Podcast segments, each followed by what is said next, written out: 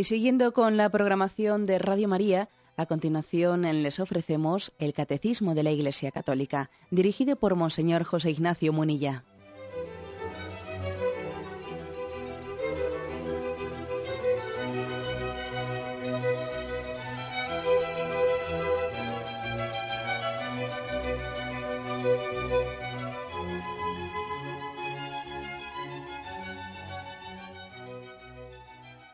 Un cordial saludo a todos los oyentes de Radio María. Un día más, con la gracia del Señor, proseguimos el comentario del Catecismo de nuestra Madre, la Iglesia. Habíamos quedado en el punto 8, eh, dentro del apartado Transmitir la fe, la catequesis. Se está haciendo un poco en estos puntos introductorios, pues también un poco explicación e historia de cómo, cómo se ha desarrollado la, catequesis en la Iglesia. ¿eh? Entender el presente pues hace muy conveniente para entenderlo conocer cómo ha sido nuestra historia de la iglesia el punto octavo dice los periodos de renovación de la iglesia son también tiempos fuertes de la catequesis. Así en la gran época de los padres de la iglesia vemos a santos obispos consagrar una parte importante de su ministerio a la catequesis es la época de San Cirilo de Jerusalén y de San Juan Crisóstomo, de San Ambrosio y de San Agustín, y de muchos otros padres cuyas obras catequéticas siguen siendo modelos. Bueno, algo de historia pues, ¿eh? pero que está muy directamente relacionada con nuestro presente. Una afirmación que hace aquí, que los momentos de renovación de la vida de la Iglesia, han estado siempre muy ligados, los momentos históricos en los que la Iglesia se ha renovado con profundidad, ha tenido momentos de gracia, momentos de gloria, han sido momentos fuertes para la catequesis, la renovación de la Iglesia. Quizás habría que, que decir una palabra sobre, sobre este término, sobre la renovación, porque quizás nosotros, en nuestro contexto cultural, por renovación solemos entender otra cosa distinta a lo que en la tradición de la Iglesia se entiende. ¿eh? Con frecuencia, ¿qué es lo que se entiende por la palabra renovación? Hay que renovarse. Bueno, pues hay que renovarse desde el punto de vista ¿eh? de la secularización y de la mentalidad mundana. Pues por renovación se dice, la Iglesia tiene que cambiar, tiene que adaptarse a este mundo. La Iglesia tiene que... Y entonces, en el fondo, casi renovación viene a, ser sinónimo de secularización, de mundanización. Y obviamente eso no es la palabra renovación. ¿eh? Eso no es. O sea, es que ni, ni, remotamente no es utilizar una misma palabra, pero dándole otro contenido totalmente distinto. ¿no? Nosotros por renovación no entendemos adaptarnos a la, a la mentalidad del momento presente, es decir, pensar conforme al mundo. Nuestro ideal es cristianizar el mundo, no mundanizar el cristianismo. Y ese riesgo, ese riesgo de, secularizarnos internamente ha existido siempre. ¿eh? Aquí hay muchas personas, vamos, en, en nuestros días también, ¿no? Hay muchos entre nosotros que, so pretexto de, de encarnarse, es decir, de acercarse a la realidad, ¿eh? en el fondo lo que hacen es secularizarse. Entonces, la clave está en que un cristiano tiene que encarnarse en este mundo, es decir, insertarse en él, vivir presente en él, pero sin secularizarse. Porque si la sal se vuelve sosa, entonces ¿para qué sirve? Si la levadura deja de ser levadura, entonces, etcétera, etcétera. Podríamos poner todos los ejemplos, ¿no? Encarnarnos, sí, encarnarnos en, el mundo laboral, en el mundo del estudio, encarnarnos, vivir en este mundo y vivir de cerca sus inquietudes, sus luchas, eh, sus preocupaciones, ¿no? sus alegrías, compartir las alegrías de este mundo y compartir sus sufrimientos, pero sin secularizarse. ¿Eh? Y es tan fácil, ¿no? Es tan fácil caer en estas eh, pues en, esta doble dicotomía ¿no? ¿Y, cuál es la dicotomía pues, pues o, un espiritualismo desencarnado o una supuesta encarnación secularizada. Entonces eso no nos sirve ¿eh? no nos sirve. Nosotros por renovación por renovación lo que entendemos es otra cosa, es volver a los orígenes, volver al amor primero, redescubrir las, las raíces bautismales, es decir, ir a lo esencial, ir a lo troncal, ir al, eh, al meollo, ¿eh? o sea, no intentar purificar todo lo que se nos ha ido adheriendo, ¿no? Con el paso del camino. Es como si uno tiene una alfombra y la alfombra se le ha ido, pues, claro, adhiriendo polvo y polvo y polvo y llega un momento en que uno dice, oye, yo tengo que sacudir bien esta alfombra para que, para que aparezcan sus colores originales, ¿no? Entonces todos hemos hecho eso de sacar la alfombra al balcón y allí sacudir la alfombra o pegarle, pegarle allí con, una, ¿eh? con un palo para que salgan los colores originales. Eso es renovarse, que en el fondo es un proceso de conversión personal y colectivo. Y esto es lo que, ¿eh? lo que también San Pablo le dice a los romanos, capítulo, en la carta a los romanos capítulo 12, dice, y no os ajustéis a este mundo, antes bien, transformaos por la renovación de la mente. Entonces, renovarse no quiere decir pensar como piensa este mundo. ¿eh? Porque eso, es lo. Eh, la Iglesia cuando piensa, cuando piensa cambiar ¿no? y, adaptar su mentalidad a, a, lo que se piensa hoy en día. Pero bueno, eso, eso no es renovación. Eso es más bien disolución, eso es autosecularización, eso es otra cosa. ¿Mm? Bueno, esta es por lo tanto la, eh, la primera afirmación, que la auténtica renovación de la Iglesia suele coincidir con, con un auge de la catequesis. ¿eh? Porque en la catequesis se va lo fundamental, en la catequesis se va lo troncal. ¿eh? Recuerdo con, con, emoción que en el discurso, quiero recordar que era el discurso de inicio del pontificado de Benedicto XVI, cuando él decía, ¿no? Pues cuáles van a ser las líneas fundamentales de su pontificado, ¿no? Decía él que su programa, que su programa quería ser pues el, no hacer programas, ¿eh? o sea, es decir, que, que, en su programa fuese lo esencial, lo troncal, o sea, fuese eh, ir, ir a los fundamentos de nuestra fe. ¿eh? Y, es curioso ver ¿no? como, como Benedicto XVI ha hecho en su pontificado de decir, es que a veces, a, veces tenemos programas, son, hacemos programaciones eh, en las que hay una, un, una auténtica inflación de palabrería, palabra, palabra, y entonces dice uno, pero bueno, si es que a veces tenemos mucho andamio, mucho andamio y poco edificio, ¿eh? o sea, menos programas, eh, menos programaciones y menos y vamos más a, lo esencial, y lo esencial es la fe, la esperanza y la caridad. ¿eh? Eso es lo esencial. Pues, pues, el auténtico programa es Evangelio y Magisterio. El auténtico programa es el ejercicio de la caridad, la liturgia, la liturgia bien celebrada y la predicación bien celebrada. Ese es el auténtico programa. ¿no? Entonces recuerdo que el Papa decía, yo quisiera, pues vamos, no, recuerdo exactamente las palabras literales, ¿no? Pero él venía a decir, yo no quisiera que mi programa fuese tener pocos programas, ¿no? Poco papel y, vamos a lo, a lo esencial y a lo fundamental, es decir, a la catequesis, que en la catequesis se va a lo esencial, que es credo, mandamientos y sacramentos y oración. Eso es ir a, ir a lo esencial. Bueno, eso es, es una, una llamada de atención, ¿no? También que es decir que el catecismo quiere decir también nosotros estamos en un periodo en el que necesitamos volver a eh, renovarnos en este sentido no en el sentido de volver a las fuentes.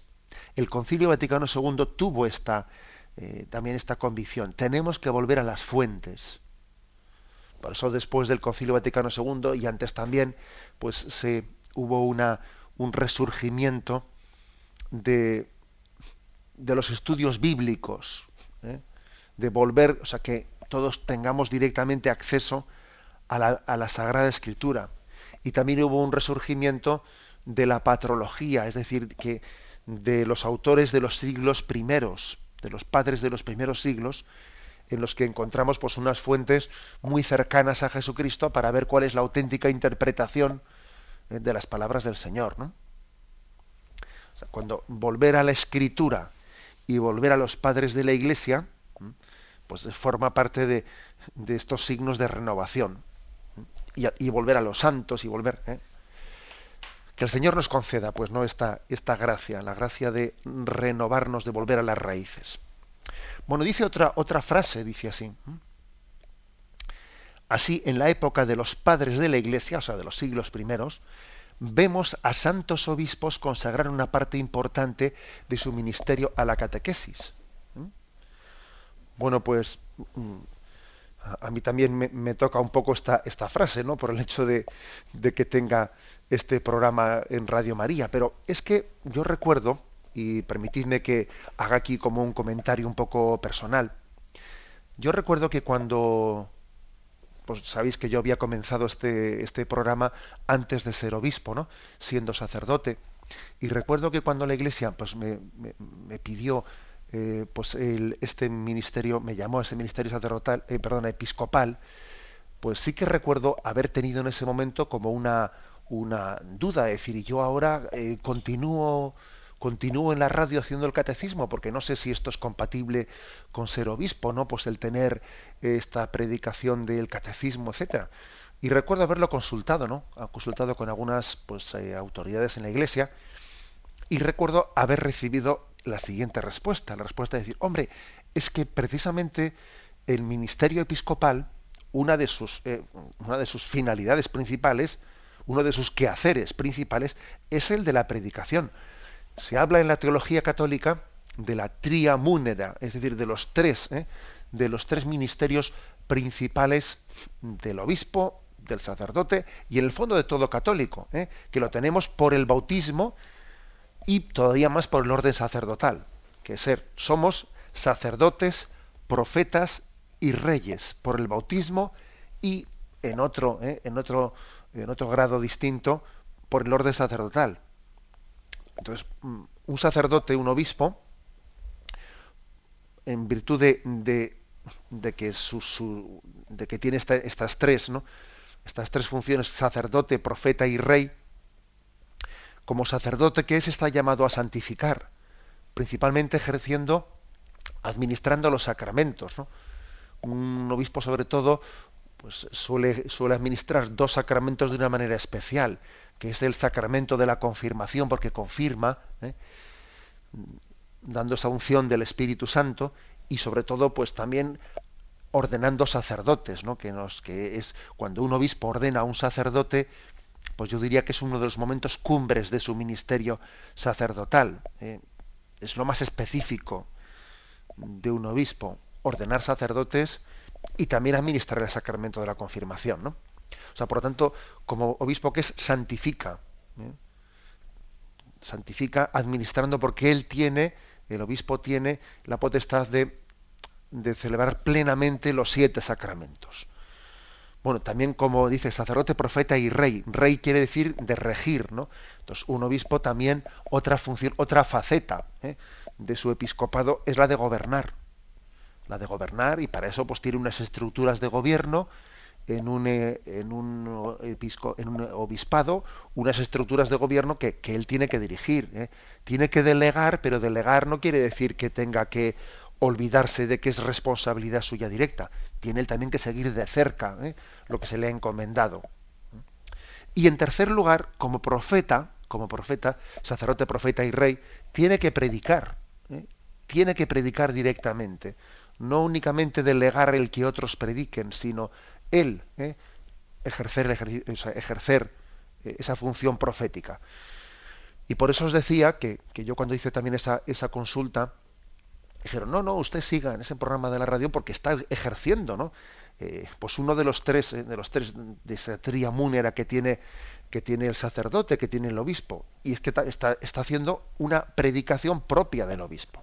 Bueno, por eso fijaros que el primer catequista, esto lo dice también ¿no? pues las, los directorios catequéticos de la iglesia, etcétera, el primer catequista tiene que ser el obispo. ¿Mm? Entonces repito esta frase que dice aquí el catecismo, ¿no?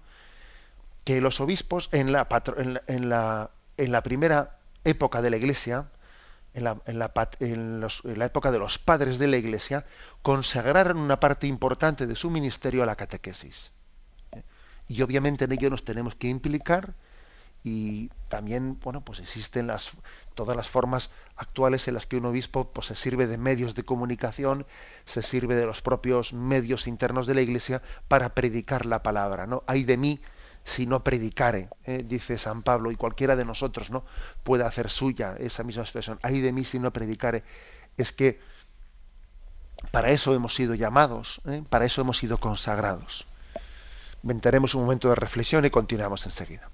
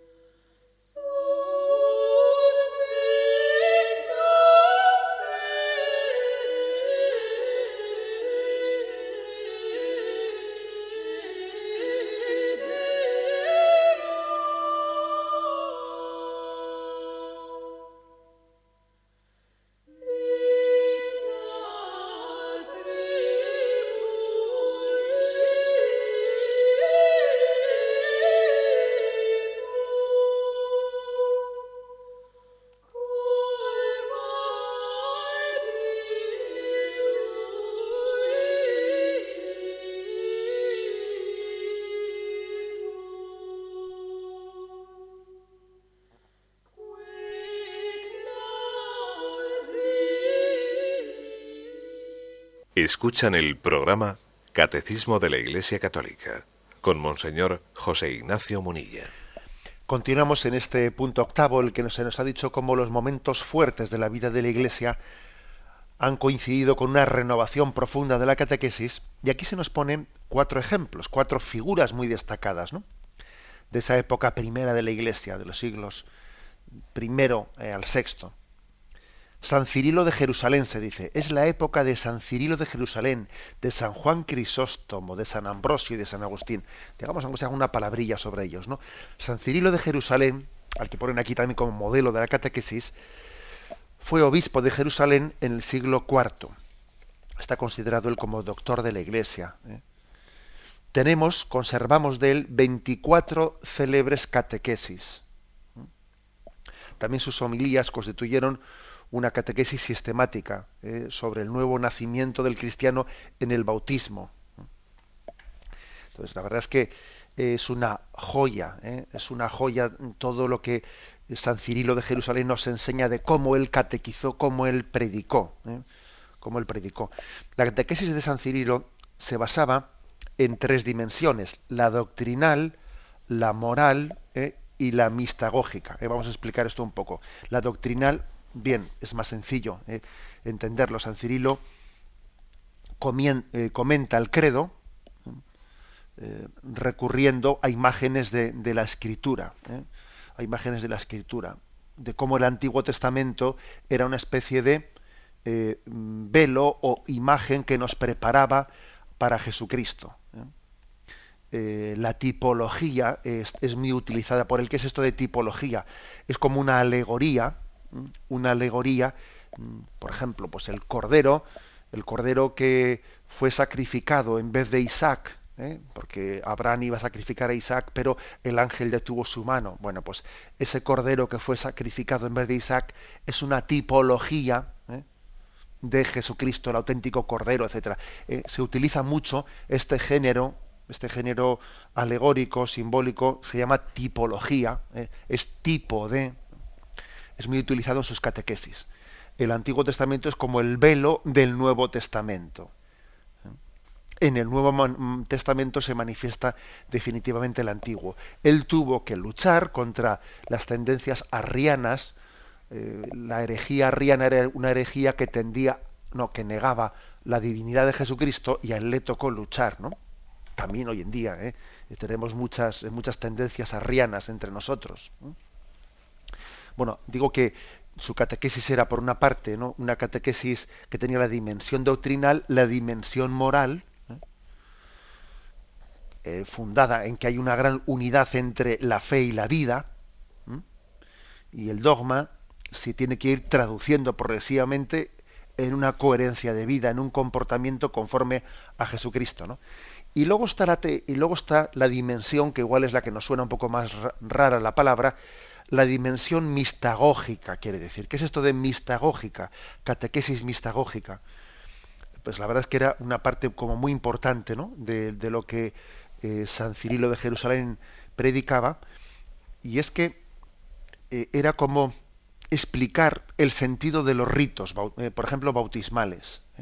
Explicar, pues, el agua significa esto, mm, pues, mm, este, esta piscina en la que tú te introduces, esta piscina es imagen, es imagen de las aguas en las, del mar en la, que tú te introduces y el hombre viejo queda enterrado y de él renace. Es decir, se hacía como una catequesis del, de todos los ritos y de todos los símbolos eh, litúrgicos, eh, sacramentales. Por ejemplo, en una leo un párrafo de su catequesis, de su protocatequesis número 5, que dice, has caído dentro de las redes de la iglesia, por tanto, déjate captar vivo, no huyas, porque es Jesús quien te pesca con su anzuelo, no para darte la muerte, sino la resurrección después de la muerte desde hoy mueres al pecado y vives para la justicia. Entonces, él, fijaros con qué belleza, ¿eh?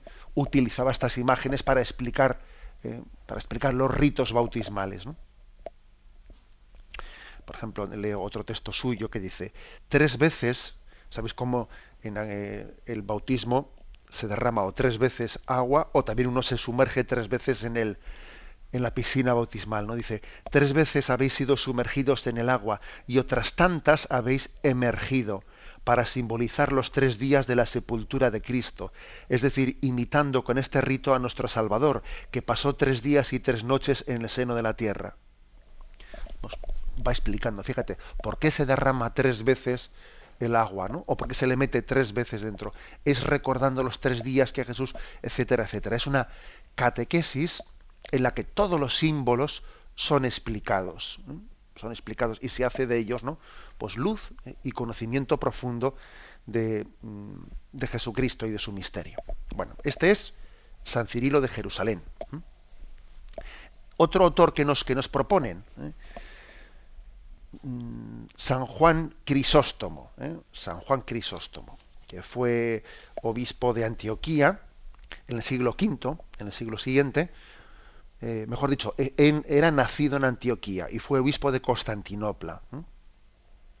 Crisóstomo quiere decir eh, boca de oro, ¿eh? o sea, era, era, un hombre que tenía un don muy grande para la, pues para la predicación, es muy prolífico en sus escritos, tenemos del 17 tratados, más de 700 homilías, comentarios a San Mateo, a San Pablo, 241 cartas, es uno de los grandes padres de la doctrina social de la Iglesia. Estamos hablando del siglo V, ¿eh? la verdad es que la Iglesia conserva, conserva unas fuentes maravillosas. Estamos hablando de algo que tiene más de 1500 años. Y fijaros todo lo que se conserva, 700 homilías, 241 cartas, los comentarios, o sea, una auténtica joya, ¿eh? una auténtica riqueza de cómo él, cómo él predicaba, cómo, cómo, era, cómo era su catequesis, ¿eh? cómo era su catequesis. Él insistía, insistía mucho en también en la integración de los laicos, ¿eh? Que, de que asumiesen su oficio de sacerdote, profeta y rey. ¿eh? Nosotros pensamos que, que, hemos sido nosotros los que hemos descubierto la importancia de, del laico en la vida de la Iglesia. No es así. ¿eh? San Juan Crisóstomo insiste mucho en la catequización que todos los cristianos tenemos que hacer de nuestros hermanos. ¿eh? Bueno, pues esto también es otra de las... Eh, dice, por ejemplo, en, una de sus homilías, también a ti el bautismo te hace rey, sacerdote y profeta. y lo dice, lo dice con mucha, con mucha fuerza. ¿eh? También él tuvo que luchar contra los arrianos. Y fijaros que que una de las partes más duras de, las y prácticas de la catequesis es que las catequesis tienen que responder también a los errores de la época. Lógicamente, si una catequesis se hace en un tiempo en el que, eh, como el tiempo de los arrianos, se negaba la divinidad de Jesucristo, la catequesis tiene que insistir en la divinidad de Jesucristo, ¿no? Si la catequesis se hace en otro tiempo, lo que hay otro, otra verdad de fe que es negada por determinados herejes, o sea, las catequesis tienen que responder al momento en el que también han sido, ¿eh? pues han, han, salido a la luz de la vida de la Iglesia. Él tuvo que vivir ¿eh? muchas controversias, lo cual también le supuso pues, muchas persecuciones, etcétera, etcétera, etcétera. ¿eh? Este es San Juan Crisóstomo, que tuvo un don muy grande de la predicación, pues que se llama la, boca de oro. ¿no? Bueno, el, tercer, el tercer autor, ¿eh? San Ambrosio. San Ambrosio, que es del siglo IV, que es obispo de Milán. Este hombre, San Ambrosio, era uno de los, eh, el más alto magistrado incluso del imperio, en el norte de, Italia. Y por lo tanto estaba muy bien preparado culturalmente, y cuando tuvo esa llamada del Señor, pues se dedicó al, estudio de las, eh, de las escrituras y podemos tener en él una auténtica joya, joya como obispo y como catequeta. ¿no? Conservamos, además también conservamos por San Agustín, eh, conservamos la crónica de cuáles eran las costumbres de San Ambrosio. San Ambrosio diariamente, fijaros bien, diariamente, él en un lugar de la catedral, en una sala, en una, sala en la que podían sentarse alrededor de las paredes un grupo de, oyentes, iban los oyentes y el que cogía sitio se sentaba allí, se sentaba y el obispo salía a estudiar eh, las escrituras, pero el estudio, en vez de tenerlo en un despacho suyo particular, lo tenía ante el grupo de personas que, que copasen aquel lugar, ¿no? Y entonces él pues leía un salmo y se ponía a dictarle a su secretario, a dictarle pues para que escribiese comentarios del salmo y lo hacía en público para que la gente le viese, era como una catequesis pública que él hacía. Era pues como un ¿eh? era como un privilegio el poder asistir a la catequesis de Ambrosio y mucha gente iba allí y madrugaba para coger el sitio y estar presente porque el obispo todos los días comentaba los salmos en público. Y allí sus secretarios es como trabajar en público, os imagináis, ¿no? Que uno de nosotros en nuestro despacho pues ponga, ponga sillas para que cuando él trabaje lo haga en, en, voz alta, lo hace en voz alta y así los que están en el despacho están escuchando lo que, ¿eh? lo que él trabaja, lo que él reflexiona, lo que él dice, ¿no? Era un catequeta verdaderamente, como podéis ver, es como exprimir, exprimir la propia vida. Y San Ambrosio decía, bueno, pues yo no tengo como tiempo particular para mí, lo que yo aquí Em, estudio, estoy escribiendo estos libros, pero lo hago en público porque así pueden recibir todos, ¿eh? pueden beneficiarse todos de esta, de esta doctrina. Además, él tenía un estilo que era como tenía una escucha orante de la palabra. ¿eh? Allí él se, leía la escritura y él había sido, había sido iniciado en el estilo de Orígenes, que era otro autor de aquellos siglos, de cómo cómo comentar las escrituras, ¿no? En la lección divina, en la práctica de la lección divina, de cómo leer la escritura. Es como una escucha orante. Después que la escucha se pone a hacer comentarios de la y los hacía en público, ¿no? Su método era la escritura misma, íntimamente asimilada, sugiriendo contenidos que se pueden anunciar a los hombres de hoy, ¿eh? sugiriendo contenidos Vamos, algo, algo así también como se hace, por ejemplo, en Radio María, con, con esa palabra y vida, ¿no? O sea, es decir, con ese comentario, comentario también diario que, que se suele hacer sobre la escritura del día, que es una lectura orante en la que se sacan, se sacan aplicaciones, se sacan ejemplos concretos, ¿eh? se aplica a nuestra vida, etcétera. ¿no? Hay aquí pues otro gran catequista, San Ambrosio. San Ambrosio obispo de Milán, en el siglo IV. Y eh, el último, pues San Agustín. ¿eh? San Agustín, que fue obispo de Hipona del año 395 al año 430. Fue 35 años obispo, fue un largo episcopado, que es el más grande de los padres de la Iglesia latina, de la Iglesia de Occidente. un hombre de pasión y de fe, de altísima inteligencia, que dejó una profunda huella en la vida cultural de Occidente y del mundo, ¿no? Él tuvo un itinerario largo, un itinerario intelectual y espiritual, pues en el que también fue tanteando, tanteando tantísimas cosas, ¿no? Él entró en muchas sectas, en varias sectas, salió de ellas, salió de ellas, hasta que finalmente abrazó, abrazó el, el cristianismo. Y es así, ¿eh? o sea, era un buscador, un buscador innato, ¿no? que había sido eh, bautizado por su madre Mónica, pero luego, sin embargo, es de estos que, que, tiene que convencerse por sí mismo y lo que no le cuadra, pues no lo entiende y entonces eh, rechazó la, fe que su madre le había dado y empezó a entrar en una secta y en otra, salía, no le convencía, entraba en otra, ¿no? Recuerdo, recuerdo con mucha, vamos, con mucha gracia una frase que, que decía, que decía Chesterton, ¿no?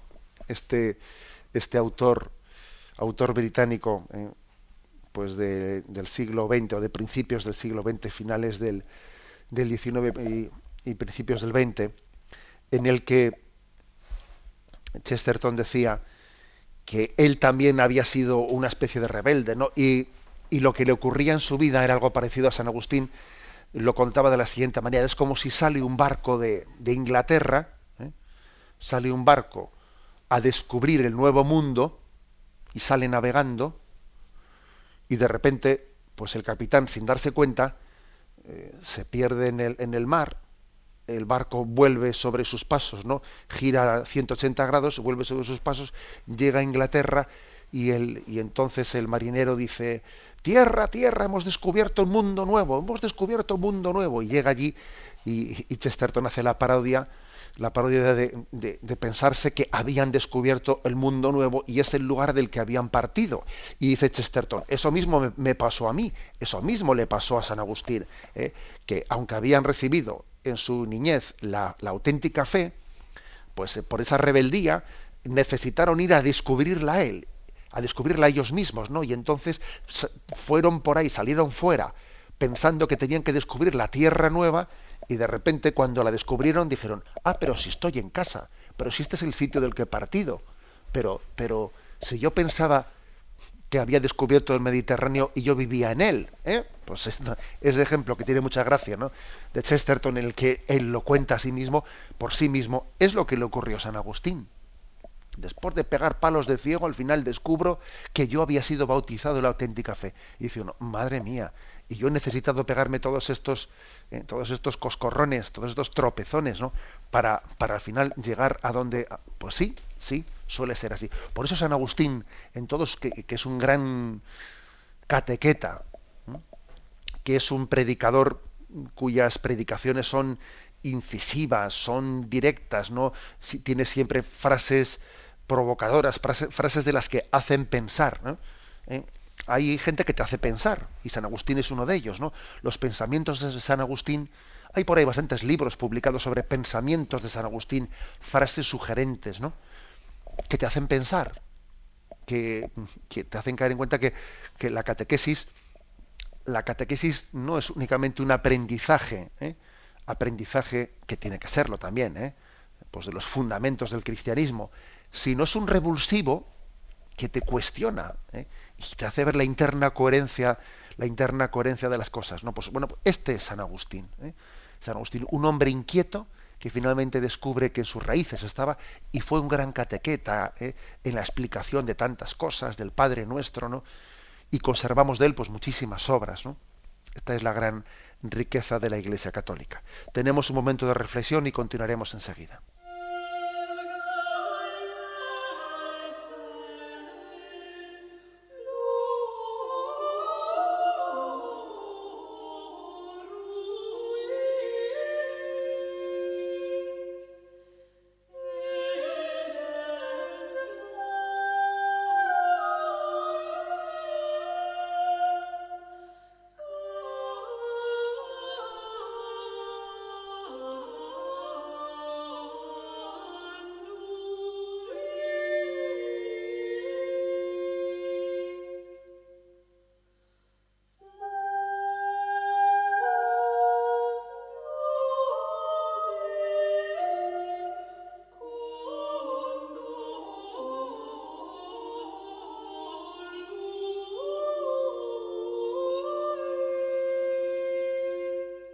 Continuamos y pasando al, punto número 9.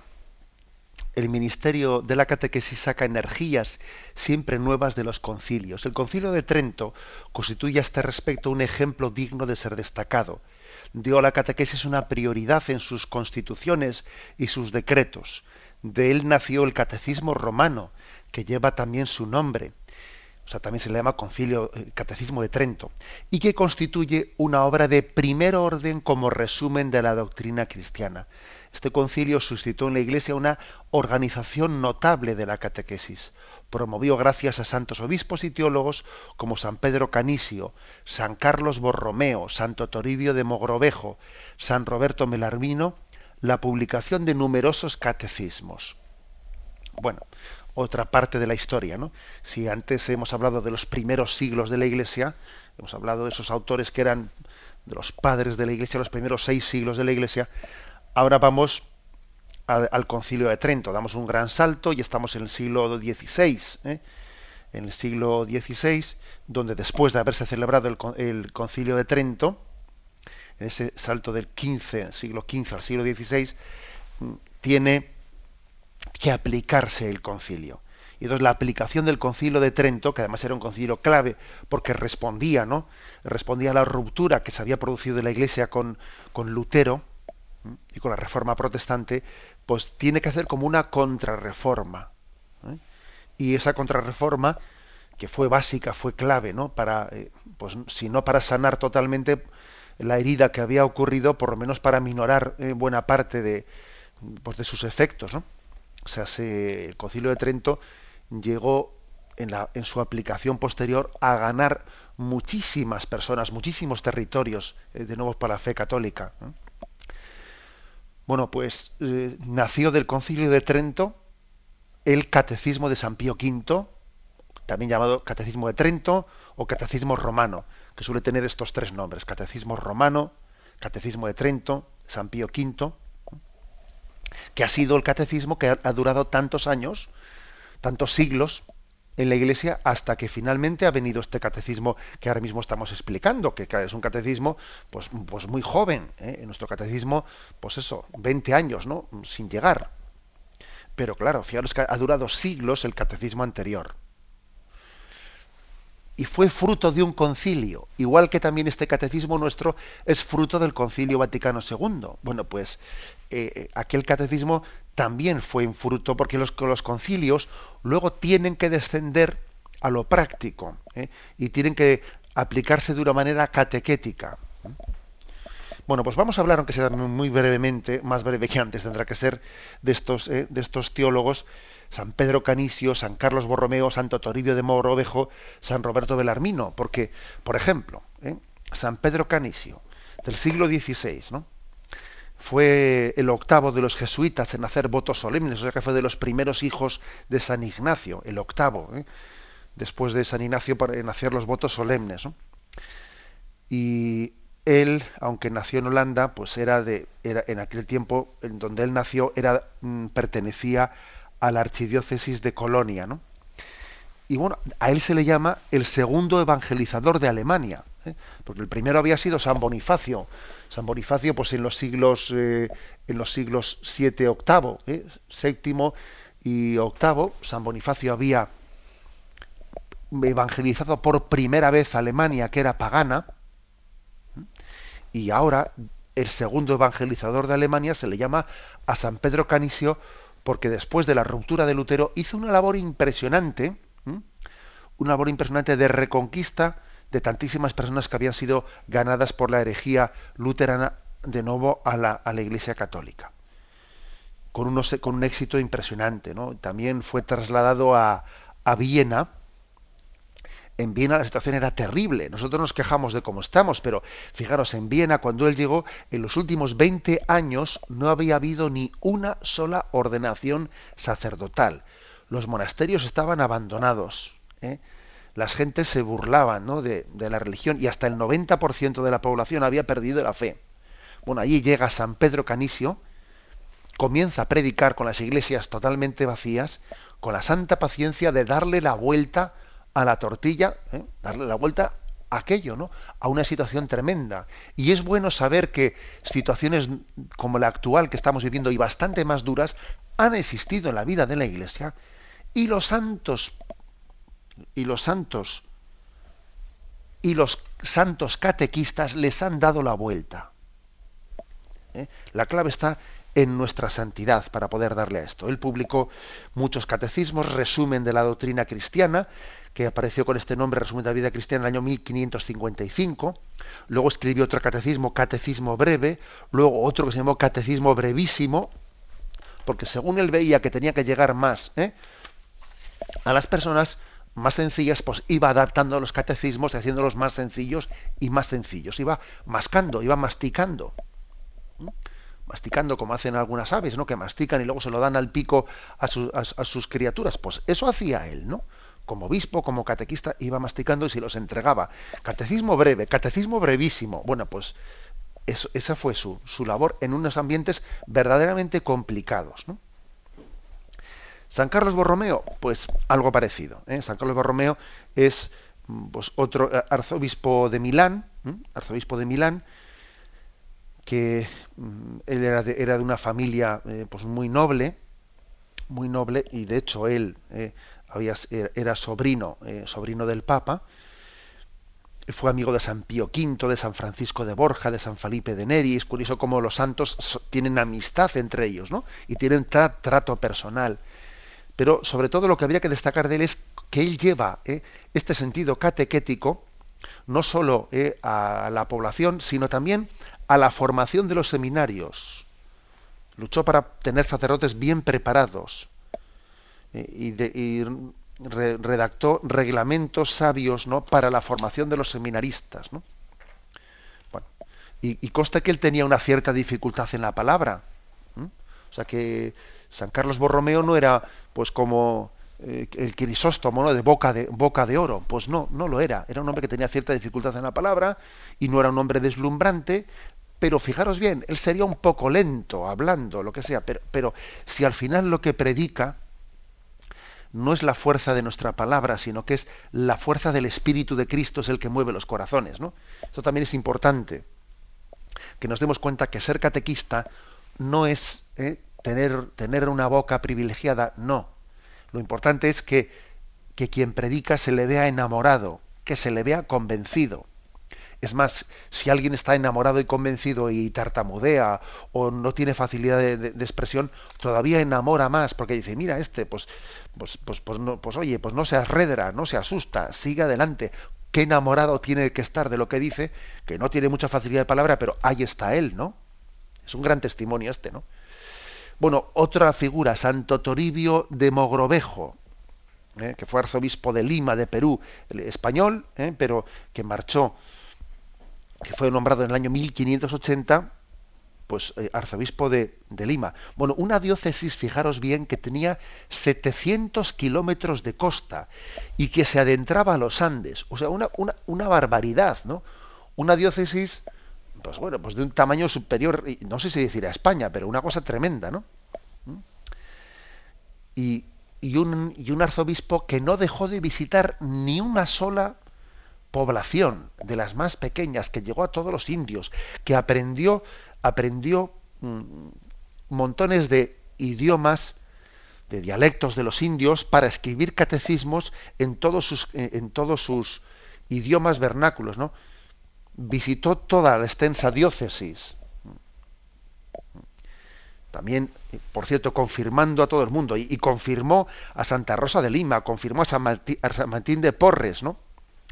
Bueno, impresionante su labor de catequista y era desde luego pues, un arzobispo de los que no paraba en su despacho, pero casi nada, ¿no? Que estaba siempre de un sitio a otro inagotable y por supuesto sin coche y sin nada, sino eh, pues como en aquel tiempo se desplazaba, se desplazaban en, aquellos lugares de la selva eh, inaccesibles para, eh, pero sin embargo accesibles para quien tiene el celo de Dios.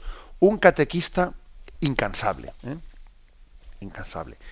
Bueno, y lo mismo habría que decir, que ya tenemos el tiempo pasado, de San Roberto Belarmino, que es el último que nos proponen aquí como, como modelo, también jesuita, que fue, también escribió dos catecismos y numerosas obras de, apologética. Él escribió mm, unos, unos volúmenes que iba publicando, discusiones sobre puntos controvertidos, ¿eh? que se llamaban las controversias, que lo que hacía era los temas discutidos por los protestantes, ¿eh? pues él los sometía a discusión, iba aclarando conceptos, ¿no? Tuvo un éxito rotundo porque en 20 años, en 20 años se sacaron 30 ediciones de este libro de las controversias. ¿eh? El propio San Francisco de Sales utilizaba mucho estos libros de San Roberto Belarmino, o sea que también fue un catequista, pues tocando suelo eh, y además, él también aprendió a ser muy sencillo. ¿eh?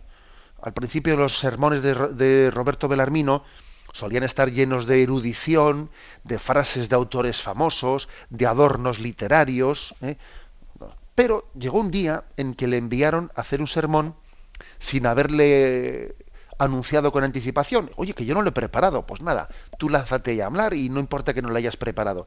Y él salió con un sentido del ridículo tremendo y entonces lo que, lo que hizo fue sencillamente predicar frases de la Biblia, porque no tenía preparado. Y resulta que aquel sermón, hecho de aquella manera, entre comillas, chapucera, tuvo más fruto de conversión que todos los sermones que él había preparado con citas solemnes y con, una eh, erudición en la palabra, ¿no? Y a partir de ahí cambió totalmente su forma de predicar y dijo, vamos a dejarnos de rollos eh, de, rollos de expresiones que no mueven corazones, ¿eh? que calientan la cabeza pero dejan frío el corazón. Vamos a dejarnos de historias y vamos a ir a la predicación directa al corazón. Y ese fue San Roberto Belarmino, ¿eh? que publicó esos catecismos, el libro de las controversias. Es decir, que en la historia de la Iglesia tenemos muchos autores como estos que nos han enseñado que tenemos que priorizar la catequesis, que tenemos que formarnos siempre bien, que tenemos que ir a los orígenes, ¿no?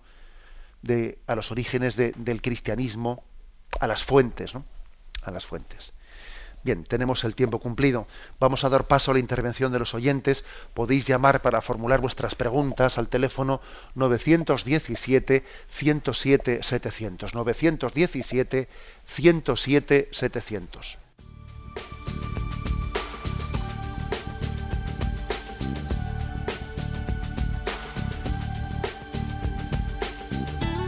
Radio María le ofrece la oportunidad de recibir en su casa sus programas favoritos.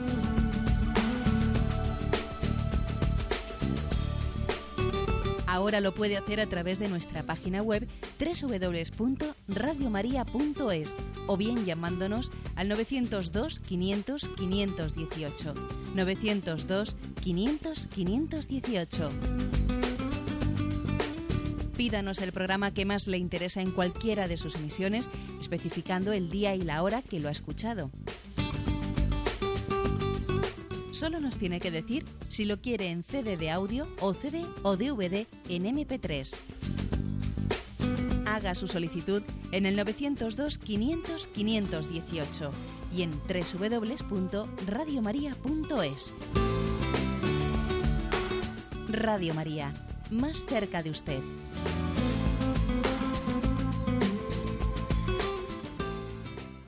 Escuchan el programa Catecismo de la Iglesia Católica con Monseñor José Ignacio Munilla. Sí, buenos días, ¿con quién hablamos? Buenos días, Monseñor. Adelante, le escuchamos. Mm, muchas gracias por tenerle a usted las, las maravillas que nos enseña de la doctrina. Bueno, pues referente a catequista es cierto que todos somos profetas, rey y... Y sacerdotes. Y sacerdote, eso es por el bautismo.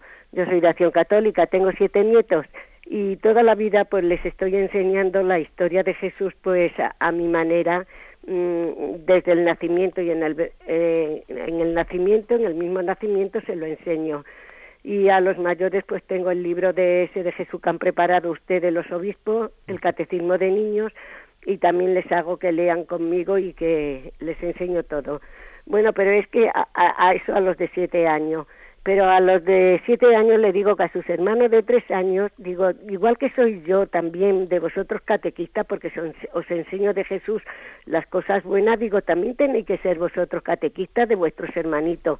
Mira, le tenéis que enseñar que Jesús os quiere mucho, igual que os digo yo a vosotros, y que tienen que obedecer a papá, que tienen que hacer las cosas como lo hacéis vosotros. Primero vosotros tenéis que hacerlo bien para que ellos lo hagan. Y bueno, pues se entusiasman muchísimo siempre que en el verano se acuestan conmigo en el pueblo. Ellos, pues siempre, mm, ya, ya, cuéntanos la vida de Jesús.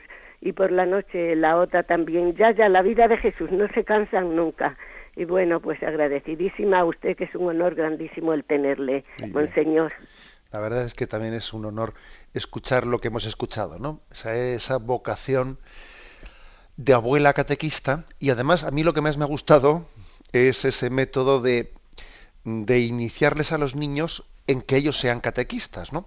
Cuando uno va a una familia de esas de esas numerosas y, y va a cenar o comer con ellos, y ve que se, se, se, sientan en la mesa de manera que van teniendo de mayor a menor, de manera que el mayor tiene al siguiente más pequeño a su derecha, al siguiente más pequeño a su derecha, y se van cada uno enseñando al siguiente cómo partir la carne, y cada uno le enseña al siguiente cómo hacer las cosas, ¿no? Bueno, algo así yo creo que ha planteado la oyente, ¿no? Es decir, oye, que tú que tienes siete años tienes que enseñarle el de tres, tú tienes que ser catequista de este, eso es muy importante.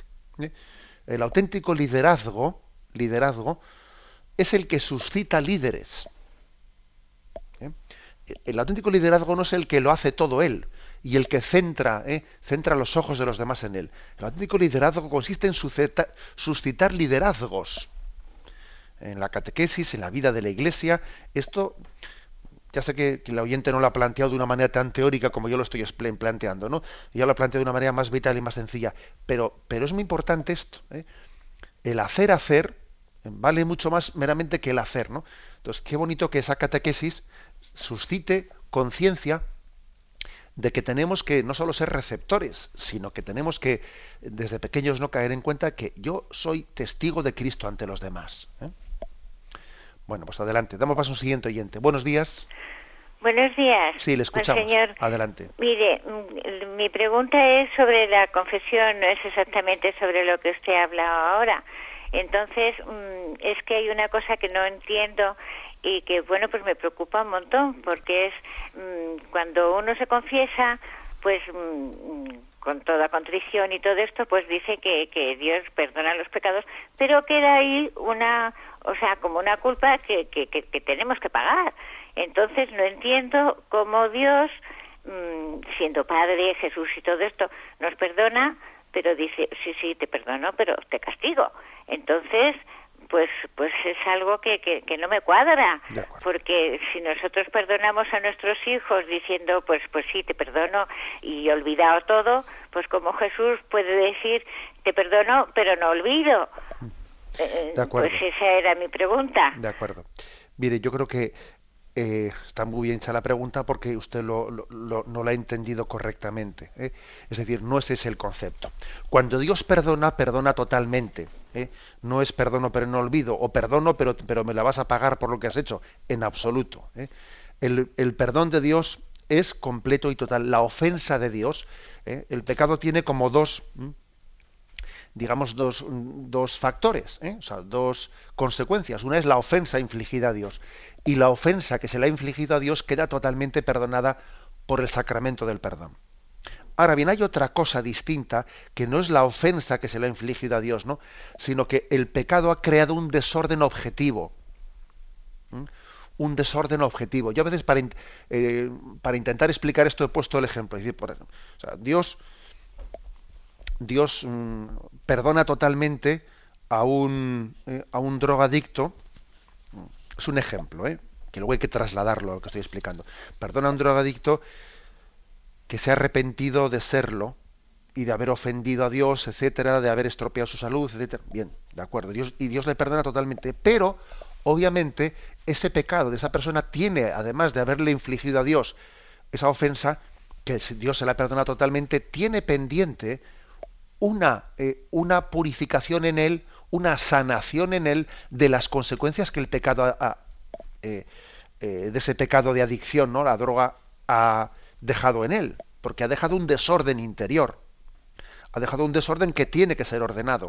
O sea, es decir, yo no basta con que yo le pida perdón a ellos, sino que yo tengo ahora que decir, a ver cómo me desengancho, a ver cómo dejo de tener esta, esta tendencia al vicio, a ver cómo... Y eso, eh, ese es otro tema de purificación interior. Bien, en todo caso ya tendremos también eh, ocasión a lo largo del catecismo de explicar esto con un poco más de... Se distingue entre, por lo tanto, pena eterna, que es la que hace referencia a la ofensa a Dios, que es la que queda perdonada por el, por el sacramento del perdón, de la pena temporal, que es la necesidad de purificar el desorden que el pecado ha generado pues, en la naturaleza humana, ¿eh? En, la justicia, ¿eh? en, en, lo que es justo según el orden, el orden de la naturaleza humana. Damos paso a un último oyente, brevemente, por favor, buenos días. Buenos días. Sí, adelante. Señor Munilla. Adelante. Me llamo Rafael Fernández Rodríguez y le hablo desde Málaga. Bien. Como todos los días me enchufo a Radio María cuando estoy desayunando. Muy bien. Y hoy está hablando usted de los catecismos surgidos después del concilio de Trento. Resulta que yo, gracias a Dios, estuve desde niño puesto por mis padres con los agustinos. Y todos los días, en pleno bachiller, hasta terminar el preu, nos preguntaban el catecismo Ripalda. Y el padre Vicuña, que nos daba el de la religión, nos decía que desde, Madrid para el sur era el Ripalda y al norte el padre Acete. y en estos catecismos usted no ha nombrado ni a Ripalda ni a Acete. ¿Es que estos son de otra época? De acuerdo, muy bien, le respondo. Eh, tanto el Ripalda como el Astete son dos aplicaciones de ese concilio, de ese catecismo de Trento. ¿eh? Porque el catecismo de Trento era el catecismo mayor, como este catecismo mayor que aquí explicamos, desde, del cual después se hacían catecismos menores, adaptados pedagógicamente, eh, con preguntas, respuestas, etc. Por lo tanto, tanto el Ripalda como el Astete, que son los dos principales que se han estudiado en España, como usted bien ha dicho, uno más al sur y el segundo al norte, ¿eh? son aplicaciones del catecismo romano o del catecismo de San Pío V o del catecismo de Trento, que se conoce con esos nombres. Eso es que comenzaba, ¿eres cristiano? Soy cristiano por la gracia de Dios, etcétera, etcétera. ¿eh? Bien. La bendición de Dios Todopoderoso, Padre, Hijo y Espíritu Santo, descienda sobre vosotros. Alabado sea Jesucristo.